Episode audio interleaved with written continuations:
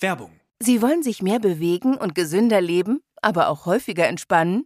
Die App TK Coach unterstützt Sie dabei. Mit kurzen Übungen für die bewegte Pause.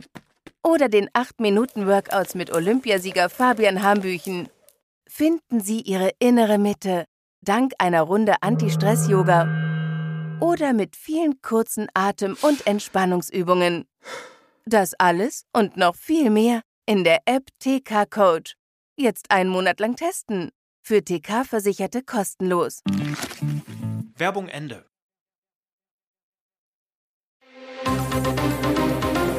Das Bild News Update.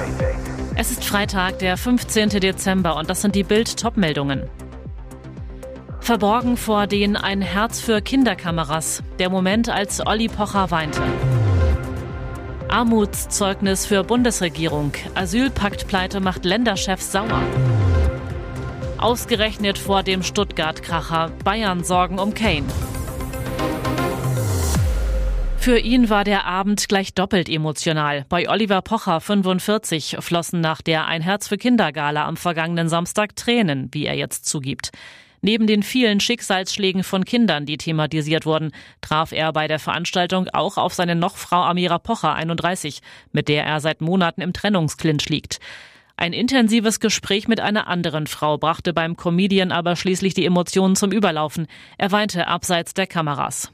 Was vorgefallen war, Darüber plaudern Olli und seine Ex-Frau Sandy Meyer-Wölden 40 in ihrem gemeinsamen Podcast Die Pochers frisch recycelt, gehen gemeinsam nochmal durch den aufwühlenden Abend. Nachdem die beiden Ollis und Amiras erstes öffentliches Aufeinandertreffen seit längerem analysiert haben, kommt Olli zu einer Frau, die ihn an dem Abend ganz besonders berührt hat. Holocaust-Überlebende und Ehrenpreisempfängerin Margot Friedländer 102. Die Worte der 102-Jährigen haben den Comedian so unglaublich berührt, dass er sich ein Herz fasste und nach der Veranstaltung zu ihr ging, wo die beiden länger miteinander sprachen. Das hat mich emotional so mitgenommen, diese Geschichte, mit allem, was da gewesen ist, erklärt Olli seinen Gefühlsausbruch und auch Sandy ist überzeugt, dass es eine Ehre sei, Zeit mit einem Menschen wie Margot Friedländer verbringen zu dürfen. Die Ampel hat gepatzt, der Asylpakt ist geplatzt. Das bringt die Länderchefs auf die Zinne. Eigentlich hätte sowohl der Pakt zur Begrenzung der illegalen Migration sowie zur Beschleunigung von Abschiebungen als auch die Reform des Staatsangehörigkeitsrechts in dieser Woche in den Bundestag eingebracht und noch in diesem Jahr beschlossen werden sollen. Ab Januar bzw. April hätten die Gesetze dann gelten sollen. Daraus wird nun erst einmal nichts. Unter anderem war beschlossen worden, die maximale Dauer des Ausreisegewahrsams von derzeit 10 auf 28 Tage zu verlängern, um Abschiebungen konsequenter durchzusetzen und zu verhindern, dass illegal Eingereiste untertauchen. Aber dieses verabredete Ziel war in weite Ferne gerückt, weil nach Bildinformationen die Grünen Pflichtverteidiger für abgelehnte Bewerber gefordert hatten. Die Leidtragenden sind die Länder, die seit der Ministerpräsidentenkonferenz am 7. November auf die dringend nötige Entlastung durch den Bund warten. Bayerns Innenminister Joachim Herrmann, 67 CSU, verliert die Geduld.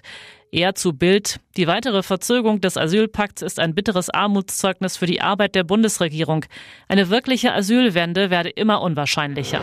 Mirnesa S. 43, total verliebt. Millionendiebin will Panzerknacker heiraten. Das könnte die Gangster-Hochzeit des Jahres werden. Millionendiebin Mirnesa S. ist schwer verliebt in Panzerknacker Danilo D. 43. Die beiden wollen so schnell wie möglich heiraten, meldet RTL. Nernesa beklaute in Stuttgart ihren Arbeitgeber Prosegur um 1,25 Millionen Euro, wurde bundesweit bekannt. Sie flüchtete nach Serbien, wurde dort von ihrem Lover und Drahtzieher Robert S. verlassen. Mirnesa flog zurück nach Stuttgart, stellte sich der Polizei. Im Juli wurde sie zu drei Jahren Haft verurteilt. Seither sitzt sie in der JVA Schwäbisch Gmünd. Jetzt bahnt sich eine Knastliebe an. NRW-Panzerknacker Danilo D., verurteilt wegen schweren Raubes, begann mit Mirnesa eine Brieffreundschaft, gab ihr Tipps fürs Leben hinter Gitter. Nun sind die beiden schon einen Schritt weiter. Ich musste erst in den Knast kommen, um meinen Traummann kennenzulernen, schwärmte Mirnesa gegenüber RTL. Ihr Anwalt Markus Oxulian bestätigt gegenüber Bild, meine Mandantin will Herrn D. so schnell wie möglich heiraten. Leider sind die Ämter nicht die schnellsten. Deshalb kann es noch ein paar Wochen dauern. Das kommt denkbar ungelegen. Am Sonntag um 19.30 Uhr treffen die Bayern im Duell der Leverkusen-Verfolger in der Allianz Arena auf den VfB Stuttgart. Klar, dass ein Sieg gegen die formstarken Schwaben für den Rekordmeister äußerst wichtig wäre. Doch ausgerechnet jetzt gibt es bei den Münchenern Sorgen um Harry Kane, 30. Der Engländer ist Bayerns Torgarant, kommt nach 20 Einsätzen bereits auf 22 Treffer und legte acht weitere Tore auf. Was die Abwehrreihen der gegnerischen Mannschaften nicht hinbekommen, scheint nun möglicherweise der Winter geschafft zu haben, Kane zu stoppen. Bayern-Trainer Thomas Tuchel 50 auf der Pressekonferenz vor dem Stuttgart-Spiel. Harry kränkelt ein bisschen, da müssen wir mal schauen. Wir hoffen aber, dass er morgen zurück ins Training kommt. Bislang verpasste er noch kein Spiel, krankheits- oder verletzungsbedingt, wurde lediglich im Pokal zweimal geschont. Beim Sieg in Münster 4 zu 0 und der Pleite in Saarbrücken 1 zu 2 saß er aber auf der Bank. Und jetzt weitere wichtige Meldungen des Tages vom Bild Newsdesk. Infektionsatlas Deutschland, wen es gerade besonders schlimm trifft. Noch knapp eine Woche bis Weihnachten zu befürchten ist, dass tausende Deutsche das Fest im Bett verbringen müssen. Denn das Robert-Koch-Institut hat in seinem Wochenbericht 7,9 Millionen Fälle von Atemwegserkrankungen gemeldet. Das ist hochgerechnet und meint alles, was gerade die Atemwege befällt. Ganz vorn das Coronavirus, rund 26.850 gemeldete Fälle. Die Experten vom RKI hatten bereits vor einer RSV-Welle gewarnt. Aktuell nehmen auch Grippefälle deutlich zu. Eine Grippewelle habe laut RKI aber bisher nicht begonnen. Von Influenzaerkrankungen sind bisher vornehmlich Kinder im Schulalter und junge Erwachsene betroffen, heißt es im Bericht. Die Experten meinen, dass so viel gehustet wird, könnte auch daran liegen, dass Krankheiten nachgeholt werden. Heißt, es stecken sich gerade mehr Menschen mit Erregern an, mit denen sie in den Pandemiejahren nicht oder seltener als üblich in Kontakt kamen. Den vollständigen Infektionsatlas gibt's auf Bild.de. Ihr hört das Bild News Update mit weiteren Meldungen des Tages. Hamas-Terroristen in Berlin hinter der Kaffeegardine plante er den Anschlag auf Deutschland. Eine Hinterhofwohnung im gut bürgerlichen Wohnviertel von Berlin Mitte. Im Fenster hängen Gardinen mit Kaffeekannenmuster. Hinter dieser Fassade soll ein Hamas-Terrorist gewohnt und Anschläge geplant haben, mitten unter uns. Am Donnerstag wurden drei mutmaßliche Mitglieder der Terrororganisation festgenommen. Laut Polizei hätten sie über eine enge Anbindung an Führungskräfte des militärischen Flügels der Hamas verfügt. Insgesamt fünf Wohnungen und ein Restaurant wurden in Berlin durchsucht. Im Mittelpunkt der Razzien die Wohnung des im Libanon geborenen LR. Sie liegt in der ruhigen alten Jakobstraße in einem Hinterhof Seitenflügel. Die Polizei durchsucht seit Donnerstagmittag die Wohnung auch mit Spürhunden. Nach Bildinformationen wurden bisher Datenträger beschlagnahmt und auch mehrere Kühlpacks sichergestellt. Das Gel darin enthält Ammoniumnitrat und daraus lässt sich Sprengstoff herstellen. Am Abend lief die Durchsuchung noch immer. Wie die Bundesanwaltschaft mitteilte, wurden zuvor in der Hauptstadt noch zwei weitere Mitglieder der Terrororganisation festgenommen. Dabei handelt es sich um den ebenfalls im Libanon geborenen Abdelhamid al-A und den ägyptischen Staatsangehörigen Mohammed B. Alle drei Festgenommenen stehen demnach unter dem Verdacht, dass sie ein Waffendepot ausfindig machen und für Anschläge auf jüdische Einrichtungen in Europa bereithalten wollten. Laut einem Tagesschaubericht sollen die Terroristen auch mindestens ein Ziel in Deutschland gehabt haben.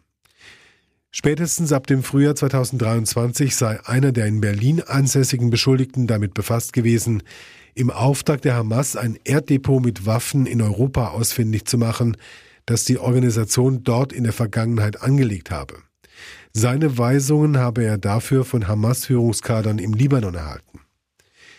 Im Oktober hätten sich die drei in Berlin wohnhaften Männer mehrfach von Berlin aus auf die Suche nach den Waffen gemacht. Die Aktivitäten der Männer stehen nach Informationen aus Sicherheitskreisen nicht in direktem Zusammenhang mit dem Überfall der Hamas in Israel am 7. Oktober. Vielmehr soll der erste Hinweis auf die Männer bereits aus dem vergangenen Sommer stammen. Die drei Männer sollten am Freitag dem Haftrichter vorgeführt werden. Zudem wurde der niederländische Staatsangehörige Nasir R. in Rotterdam festgenommen, auf Betreiben der deutschen Behörden, wie ein Polizeisprecher am Donnerstag der deutschen Presseagentur sagte. Gegen den Mann laufen demnach Ermittlungen in Deutschland, zuständig sei die Bundesanwaltschaft.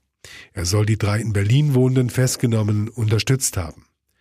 Mein Dank gilt allen Beteiligten, die mit diesem Ermittlungserfolg ihren Beitrag dazu geleistet haben, dass Jüdinnen und Juden in Europa weiterhin in Sicherheit und Frieden leben können, sagte Bundesjustizminister Marco Buschmann. Hier ist das Bild News Update. Und das ist heute auch noch hörenswert. Promi-Camp außer Kontrolle. Sie sind eigentlich hier, um zu reflektieren, Buße zu tun und sich zum Positiven zu entwickeln. Das große Promi-Büßen konfrontiert seine VIP-Bewohner mit ihren Verfehlungen in diversen vorherigen Reality-Formaten und möchte die Kandidaten zu mehr Demut und Respekt bewegen. Am Donnerstagabend erwischte es Yvonne Wölke, die als Scheidungsgrund für die spektakuläre Trennung von Iris und Peter Klein gilt. Ein Wunderpunkt, den sich Krawallkandidatin Gloria Glumatsch nur zu gerne als Angriffsfläche aussuchte.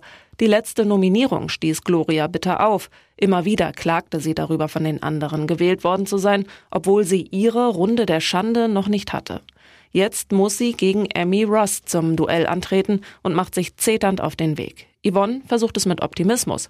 Ich denke mal, du kommst wieder erwischt Gloria damit aber vollends auf dem falschen Fuß. Die explodiert. Laber mich nicht voll, Alter. Halt deine dumme Schnauze. Halt's Maul.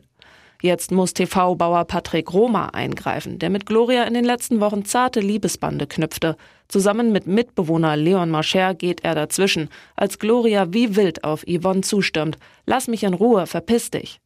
Es folgen Pöbelattacken von beiden Seiten. Gegenseitig werfen sich Yvonne und Gloria vor, dass sie es nicht checken und dumm sind.